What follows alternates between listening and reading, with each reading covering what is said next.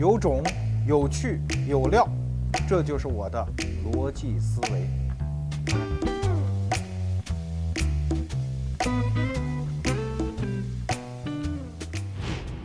大家好，欢迎来到逻辑思维捧场。今天我们说一个特别俗的题目：岳飞和秦桧。小时候听岳飞传，哎呀，那个评书真的很迷人啊！我跟我老爹第一次冲突就发生在听这书。有一次不知道犯了什么错误，他偏那天中午不让我听，我就气得要死，坐那儿赌气。然后我老爹问了我一句话，说：“你是死了爹也得听这个是吧？”我说：“对，死了爹都得听啊！”我爸啪就给了我一嘴巴，就当时就迷就迷成那个样子。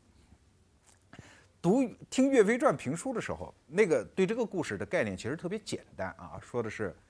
岳飞所向披靡，秦桧大奸大恶，宋高宗赵构昏庸无能啊！这个故事就是非常简单的情节。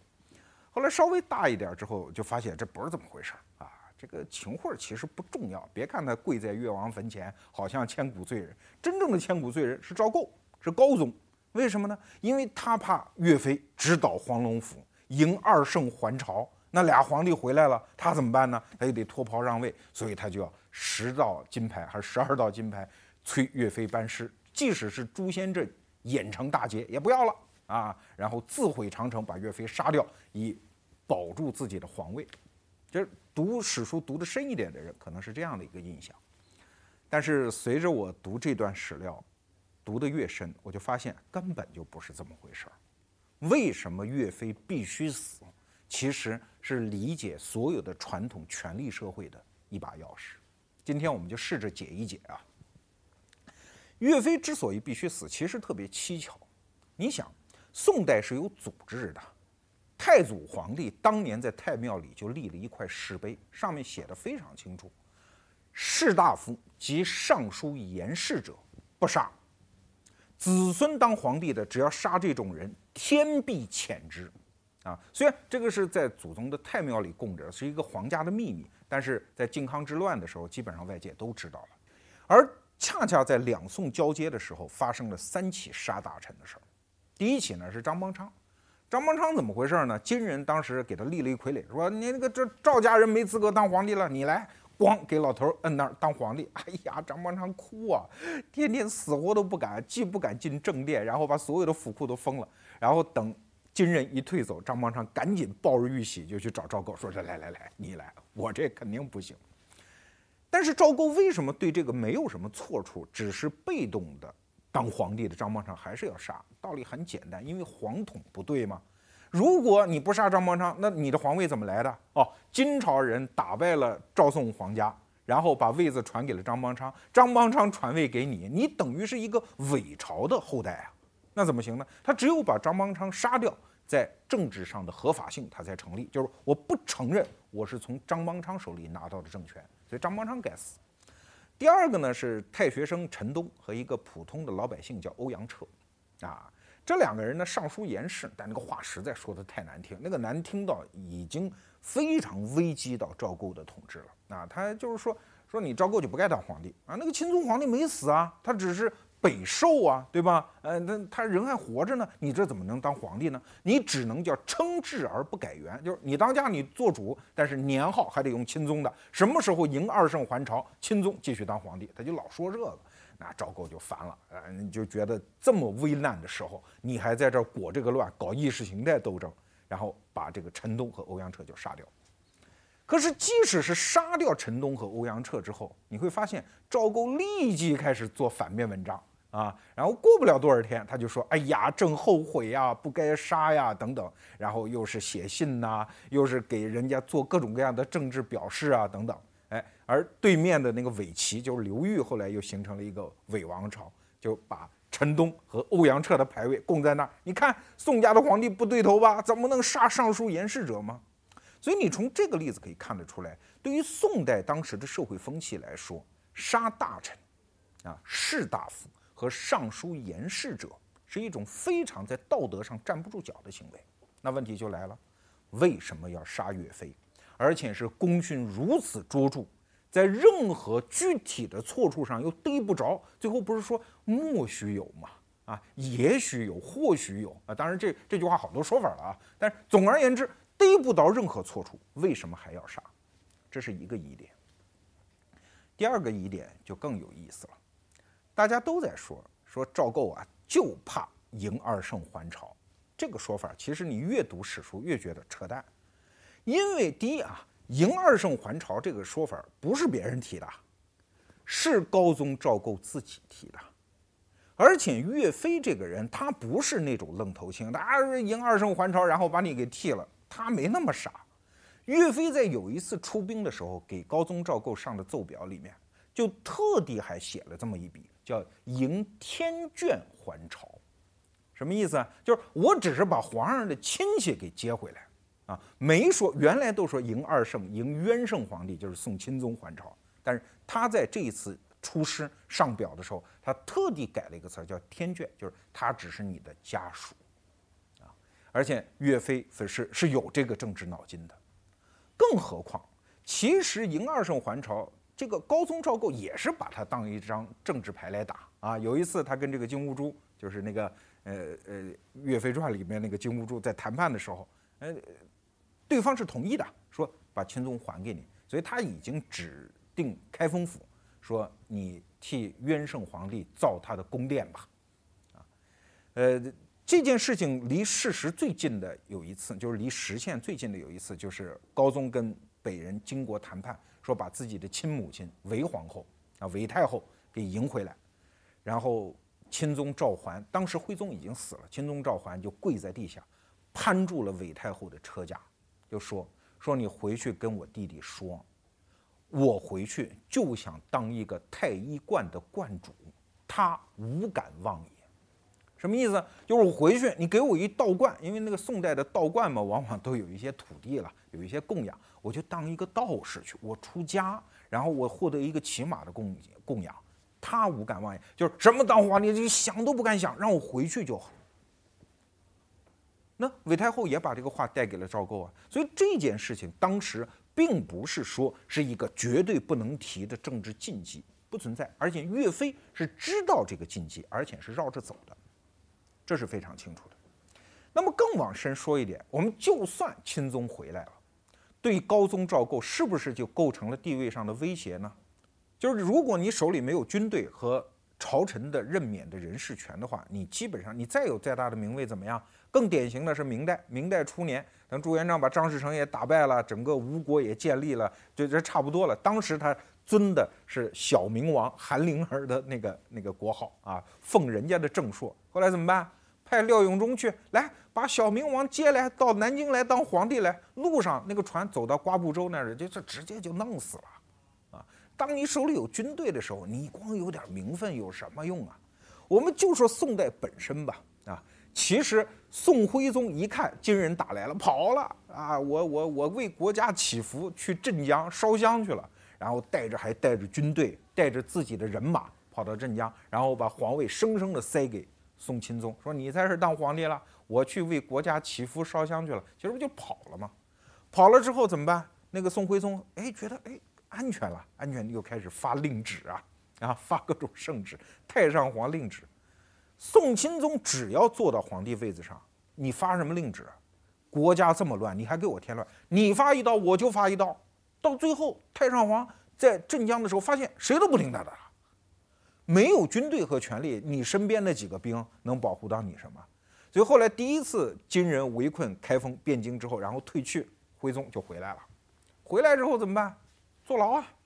说是奉养太上皇在隆德宫里，那跟坐牢有什么区别？宋徽宗还跟宋钦宗斗心眼儿，说：“你看咱们爷俩吧，都在汴京待着不合适。这样，我呢，我到洛阳帮你招兵去啊，我帮帮你招兵。万一金人再打过来，咱们俩爷俩分出两地，他安全系数高啊，跟美国总统似的，正总统和副总统不坐同一架飞机啊，咱俩得。”宋钦宗说：“别废话了，我还不知道你，你跑洛阳去干什么？我还不知道吗？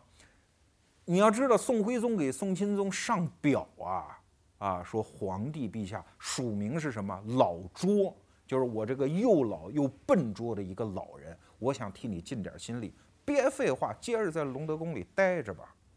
那年十月十号，宋徽宗过生日啊，过生日，然后钦宗嘛，毕竟是儿子，去给他祝寿。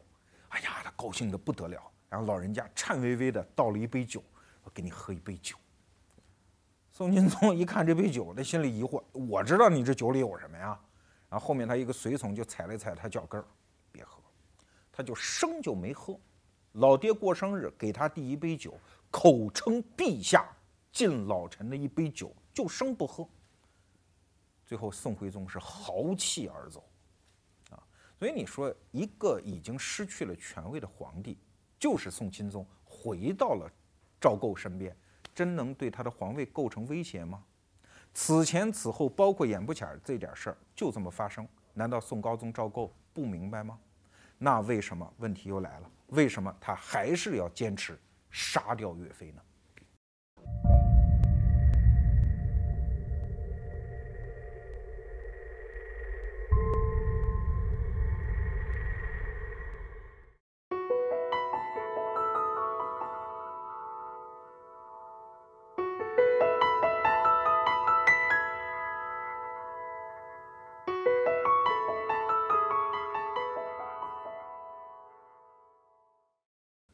为什么岳飞必须死？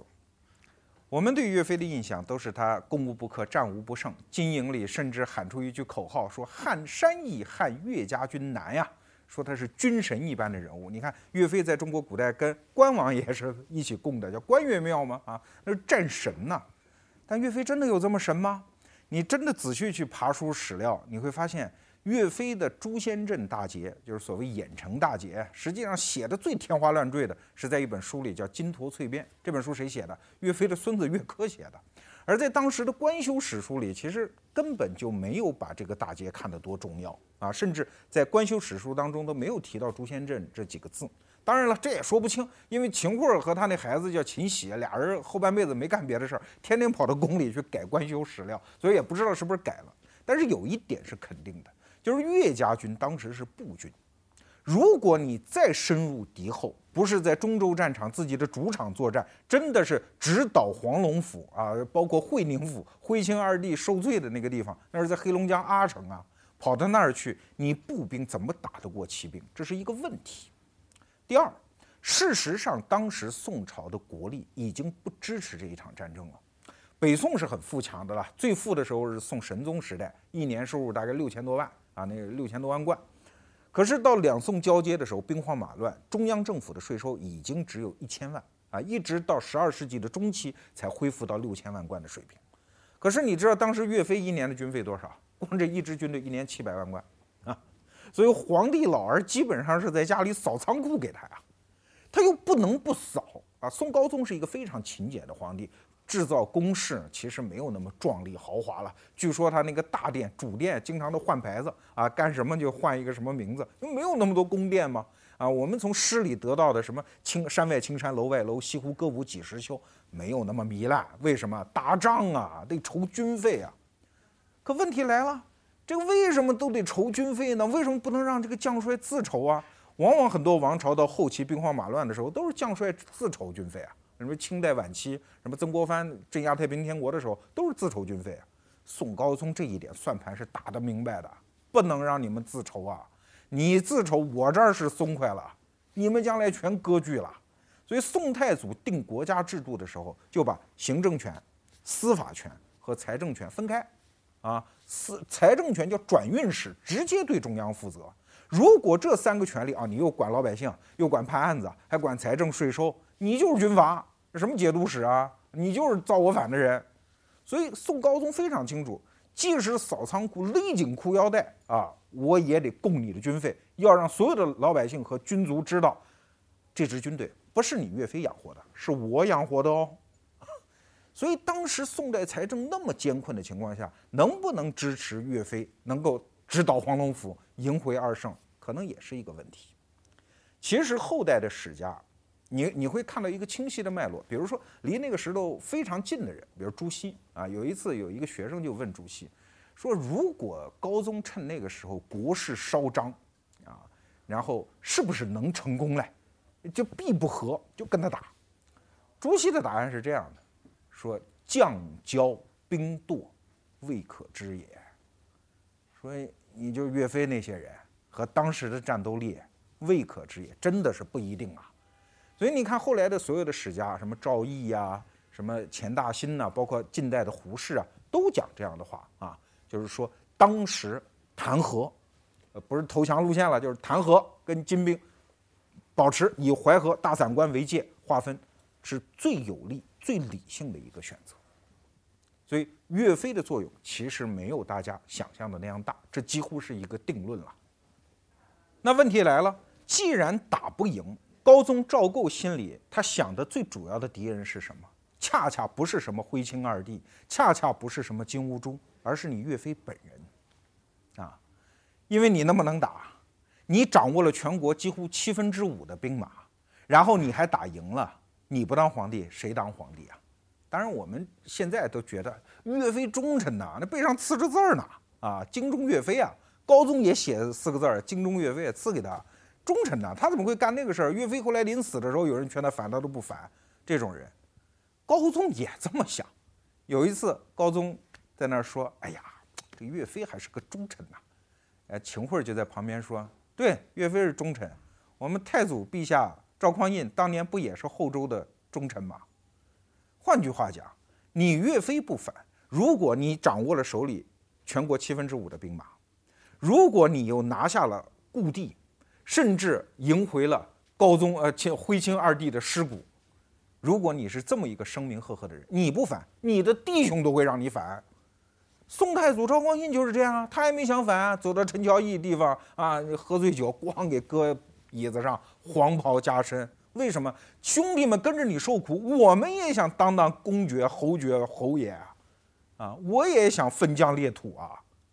所以到时候可能不反都由不得他。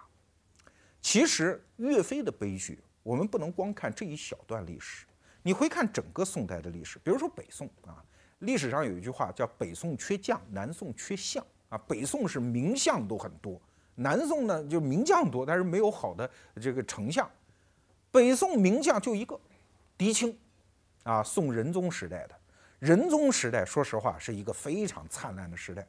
宋仁宗是个老好人，所以有人说说宋仁宗是百无一能，只会做官家。说这个人实在太弄不啥也不会干，就会当皇帝。为什么？哎，他性格柔弱啊，他容易纳谏啊，听臣子的话，臣子跟他说问题，把唾沫星子喷他脸上，都不太生气的，就这么一老头啊。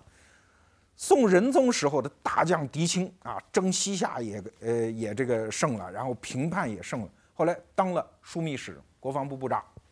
这原来啊，这狄青没当枢密使之前，哎呦，那所有士大夫看着这小伙子多好，又帅，你看又有名气，然后打仗又能打，又聪明，一小青年真棒。可是只要狄青到了东京汴梁当了官之后，全是坏事儿啊！你你就说有一天啊。狄青家里可能夜里搞点什么祭祖活动，家里烧点那个蜡烛啊，然后他家人呢就忘了报告开封府，就说今天家里我们有点事儿，然后这个衙役们在门口一过，说家里怎么有火光啊？第二天这个话一传，那就不是味儿了，说昨天家里狄青家里夜有怪光，啊，然后士大夫们就说对呀。你看那个呃，篡掉唐朝的那个后梁的太祖朱温，他原来当皇帝之前家里就中夜家里有怪光啊。这狄青想要干什么呀？这个话就出来了。所以后来这个欧阳修害狄青，一封表一封表的上，这个仁宗还说留中不发。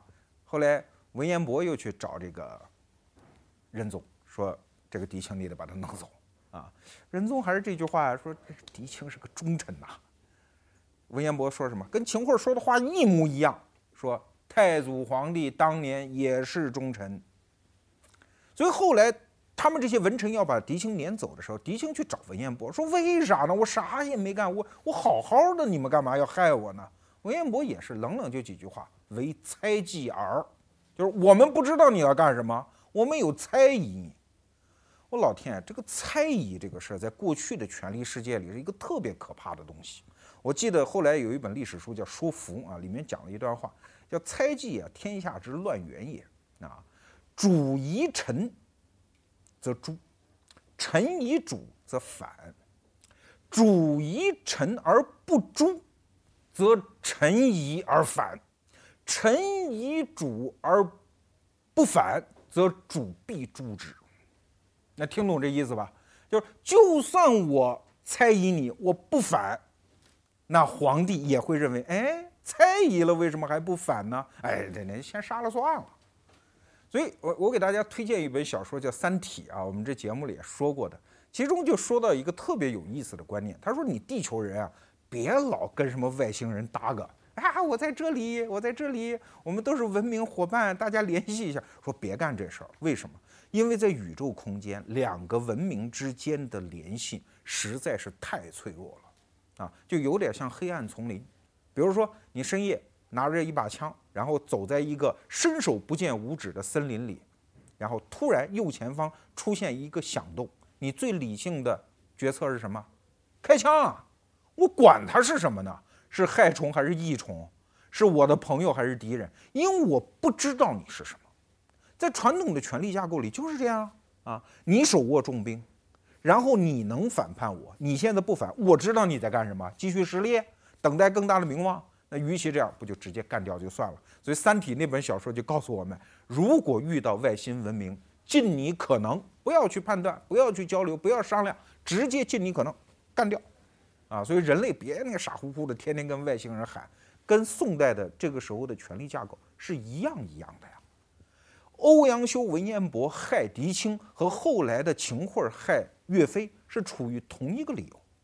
所以你看，有的历史学家研究岳飞的时候，就发现一个特别怪的现象：岳飞当年被杀的时候，士大夫阶层没有替他说话的，啊，一直是到后来宋孝宗登基，他要北伐。啊，要重新抗金的时候，才哎给岳飞恢复了名位等等，那已经岳飞成为一个政治符号了，跟岳对岳飞本身的评价已经没有关系了。在当时的士大夫仍然是认为，像这样的骄兵悍将，我不管你在战场上立了多少功夫，啊，杀掉对权力是最最安全的。当然了，这其实还没有破解到问题的最根本。就是，既然他是骄兵悍将，那其他你看南宋四大名将嘛，刘光世，刘光世自己不会打仗，早早的就把部队交出来，说我不干了，行吧？所以刘光世跑掉了，对吧？张俊，张俊帮着高宗赵构害岳飞，所以后来得以善终，但是最后也是被罢官啊。最有趣的是那个韩世忠，韩世忠这个人他本来是个浪子型的人物啊，虽然打仗也很能打，但是他比岳飞就多一个心眼儿。他呢，就是天天找高宗皇帝，哎，要金银财宝，要土地，要田宅，这这个就是古时候武将跟皇帝玩心眼儿惯用的一个手法，有意思。我这人就贪图这点享乐，我没想你那位子，这这个韩世忠后来也蒙混过关，但即使蒙混过关，韩世忠也是这样，天天闭门不出，跟过去的武将、过去的老部下说拜年了，给老长官呃见一见，韩世忠根本就闭门不纳。就这样才躲过这一祸。那按说像岳飞这样的，岳飞这个人，说实话挺好的。这个人啊，你看不爱财，不近女色，深得民望，然后士大夫阶层也喜欢他，然后提笔还能写点词儿。像这样的人形象很好，为什么仍然要杀，而不是仅仅是剥夺他的兵权呢？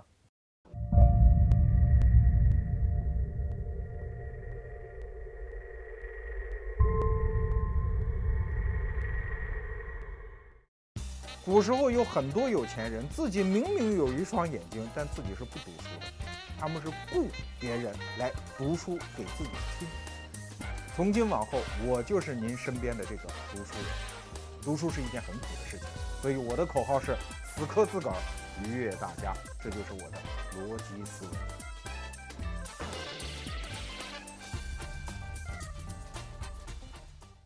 很多当代的历史学家在分析岳飞为什么必须死的时候，往往在强调岳飞的性格。岳飞这个人性格啊，确实有点不好，特别倔啊。呃，当然这种倔呢，在皇上看来那就叫跋扈啊。最具体的是两个例子。要知道，岳飞原来跟高宗赵构之间啊，那也是有蜜月期的啊。这刚开始赵构觉得这这小伙子太能干了啊，然后这原来是很低级的武官，一直赵构亲自把他提拔啊。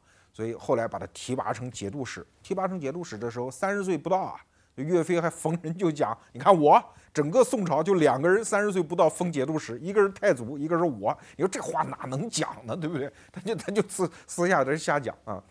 呃，岳飞这个人性格呢，他他 倔倔在哪儿啊？举两个例子。第一，他跟宋高宗啊第一次翻脸是在那个绍兴七年，那一年发生了一个什么事儿？就是我们前面讲那个刘光世，他带着淮西军，他自己实在不愿意打仗，说我就愿意回家抱老婆陪孩子，算了，这军队交给朝廷，我就回家了。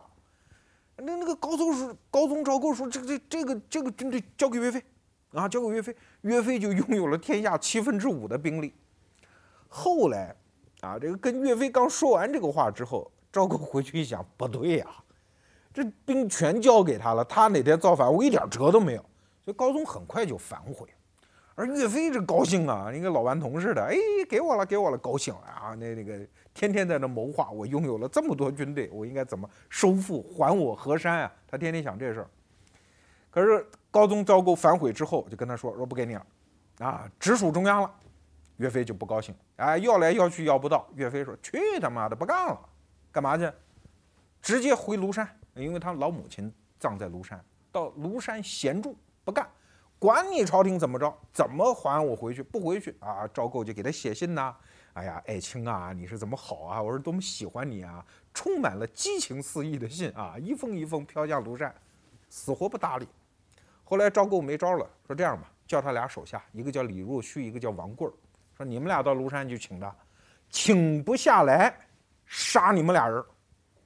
啊，这俩老部将就跑到庐山去见岳飞，然后岳飞刚开始还耿耿的啊，那个最后李若虚跟他说了一句话，说你真的以为你能跟？朝廷翻脸吗？这一句话说完，岳飞大汗淋漓，啊，想想真不对，然后就下山。下山之后，这得跟高宗承认错误啊，写写这个这个认错书啊，说你别生气了。高宗说：“我没生气，我生啥气？我要真生气，我就动你了。你知道我怎么动你吗？啊，太祖皇帝有一句话叫‘乱无法者，唯有剑耳’。”说我不生气，生什么气啊？我要真生你气，就弄死你了。这是两个人第一次翻脸。另外一次翻脸呢，也是岳飞的性格问题，他老替皇上操心。哎，说你这个没后代啊啊！因为他在那个扬州逃跑的时候，据说受到惊吓，高宗皇帝落下类似于阳痿这样的毛病啊，所以就没有后代。然后养了当年的太祖皇帝的两个孩子。呃，就就是七世孙吧，一个叫赵伯从，一个叫赵伯久，两个孩子养在宫里。然后岳飞就说：“你应该立那个赵伯从为太子，啊，自他岳飞有点脑筋啊，他自己不让别人参与这事儿，自己躲在船舱里练小楷，然后自己写的奏章，然后跑到那儿给皇帝念奏章。结果念的时候，高宗就是那么冷冷地看着他，念吧。然后一阵冷风刮来，那个奏章，咵。刮到地下，岳飞哆哆嗦嗦，大汗淋漓。他也觉得这事儿做太过分了。最后高宗就跟他说：“说这种事儿哪是你这种掌兵权在外的武将该管的呀？如果你是文臣，你说这话可能还是爱护国家。你武将啥意思啊？那各位你要知道，立太子这件事情，在封建王朝的时候，那是天大的事情。说白了，这叫炒期货。”啊你不就是想未来谁当皇帝吗？啊，你这个时候说伯从当皇帝当太子，那意思就是我百年之后，呃，那下一任皇帝你有拥立之功啊。所以过去在谁当太子这个问题上，是宫禁当中最严肃、最碰不得的一个话题。所以为什么说这个康熙皇帝后来建立了叫秘密建储制啊？跟雍正俩人，这个就是一个非常伟大的发明。说我不是不立，我立了。但立的是谁，谁都不知道。我藏在太和殿正大光明的匾后头，对吧？哎，我死的时候一翻两瞪眼，开箱，呃，彩票才开出来。提前谁都别攀附哪个太子、哪个皇子，所以这是一个很重要的制度创新。但是宋代的时候没有，那你啥意思？你统兵大将，天天统着我立太子啊？所以后来高宗就非常不高兴，不高兴。当然，这种不高兴可不是高宗赵构一个人的。当时的也是主战派，对岳飞也很好。那个宰相叫赵鼎，赵鼎就把那个岳飞的那个就是参谋官就叫来，叫薛弼，说太糊涂了，这种事儿是他干的吗？那就只能有一次，这个事儿不可可不能有第二次。所以你看，岳飞性格确实有问题。可是岳飞的性格问题真的又能导致他被杀吗？我觉得还不至于啊，因为宋代毕竟是一个文弱，相对来说比较文明，它不像那个权力野兽朱元璋，朱元璋是管你，完事宰了再说，对吧？宋代是比较仁厚的一个王朝，为什么还是要杀呢？像岳飞这种愣头青，我军权剥夺不就可以了吗？这就又得说到宋代的政治。宋代的政治其实从北宋仁宗开始就开始完成了一个叫士大夫阶层的觉醒。刚开始的时候，宋代人觉得录士大夫嘛，啊，就是像唐太宗一样，一看这么多举子来应试，他就会感觉，哎呀，天下英雄尽入彀中啊，都为我所用。可是到了仁宗朝，再往后，有一个清晰的概念，叫皇帝与士大夫共治天下。那这个时候，士大夫的力量就开始成为朝堂上主导的力量，这就又暴露出了中国文化的一个缺陷，就是士大夫基于义气，啊，凡事儿认私了，凡事搞党争，啊，所以你看宋英宗的时候的仆役呀，包括那最典型的是王安石变法，那就是有你没我，咱俩不谈是非，咱俩就谈党派，你只要不是我这个党，你干什么都错了。所以王安石变法说错，哎，后来司马光上台了。司马光上台，这这第一天叫所有的新法尽废。所以当时王安石在南京，王安石说，连有些法明显的实现了有功效的，为什么也要废掉呢？对呀，因为这已经不是什么具体的政策之争，这已经叫国事之争，就是非的那个事啊。那既然把你干倒，那就得是我。所以你看，宋代后来王安石变法之后啊。翻过来调过去，翻过来调过去，这一派上台，那一派就彻底踩下；这一派上台，那一派就彻底踩下。所以整个宋代的政治就是这样，你会发现这是一个失去了弹性的政治啊。用邓小平讲那句话：“凡事要实事求是嘛。”现在那四个字儿还在中央党校门口搁着呢。你只有实事，就是是什么事儿，咱就解决什么事儿，说什么事儿的道理。可是宋代的政治越到后期，你会发现它丧失了弹性。那么到了高宗赵构和岳飞的那个时候，这个弹性就变得非常的脆弱。当时朝台上只有两派，第一派主和，第二派主战。主和派，你说他一定是汉奸吗？不一定啊，就是围绕在秦太师光辉路线周围的那一群士大夫。至于主战派是不是一定就是哎说抗金名将，就一定是对国家好的人？不一定啊。啊，你看后来的主战派，你比如说打甲午战争的时候，翁同龢那些主战派，那叫误国的文人啊！啊，真正在前线弥缝这个大局的，像李鸿章这种人都被污蔑为什么投降派、主和派。所以实际上，在中国古代政治当中，真正说我敢跳出来说我主和，说这句话，不仅要有政治智慧，而且要有道德担当，否则皇帝都不敢。你看。嗯，这个明代的崇祯皇帝啊，他其实到最后也想跟后金谈判啊，然后派人私下去跟后金谈判啊，刚这个意思露出来，结果风声就漏掉了，然后他就只好把这个人杀掉。皇帝根本就不敢单说我投降，我谈和这种根本就不敢，因为政治已经变得失去了弹性，他只有站在两派当中找一派。那既然国家的大计已定，说我们要跟金国谈和，那怎么办？没有第三条道路可走，就必须要去杀掉一个主战派的大员。只有杀你岳飞，其他人都老实了。你看韩世忠啊，闭门思过，杀他们有什么用？你岳飞愣头青啊，你不明白不懂政治吗？你还在那嚷嚷？呃，所以整个的主和派还是不能成为国家的大政方针。所以争国事成为当时宋代整个政治缺乏弹性的一个最终结果。所以岳飞必须死，这跟你自己有没有野心，跟赵构是不是怕你，其实已经没有什么关系了。一千多年之后，我们再来看岳飞的这个悲剧，他其实不是哪个人的悲剧，也不是奸臣和良臣，也不是昏君和忠臣之间的冲突，他是一个。有才华的个人跟整个僵化的、僵硬的、僵死的政治结构之间的悲剧，哎，所以特别感慨啊！我们幸好生活在互联网时代，我们可以以一个个体的崛起的姿态跟整个世界对话。我们不是嵌入到哪一个权力系统，顶端的问题成为所有人的问题啊，我们可以任意的接入到任何一个系统当中，选择我们愿意过的自由的生活。所以说到这儿，我还愿意带大家复习一下前几期节目逻辑思维讲过的那种 U 盘化生存的原则。我们就是自带信息，不装系统，随时插拔，自由协作。这种福分只有我们这一代人才享得了。今天没时间说秦桧的事儿了，下一期我们再说为什么岳飞必须死。下一个问题是为什么秦桧必须是个坏人？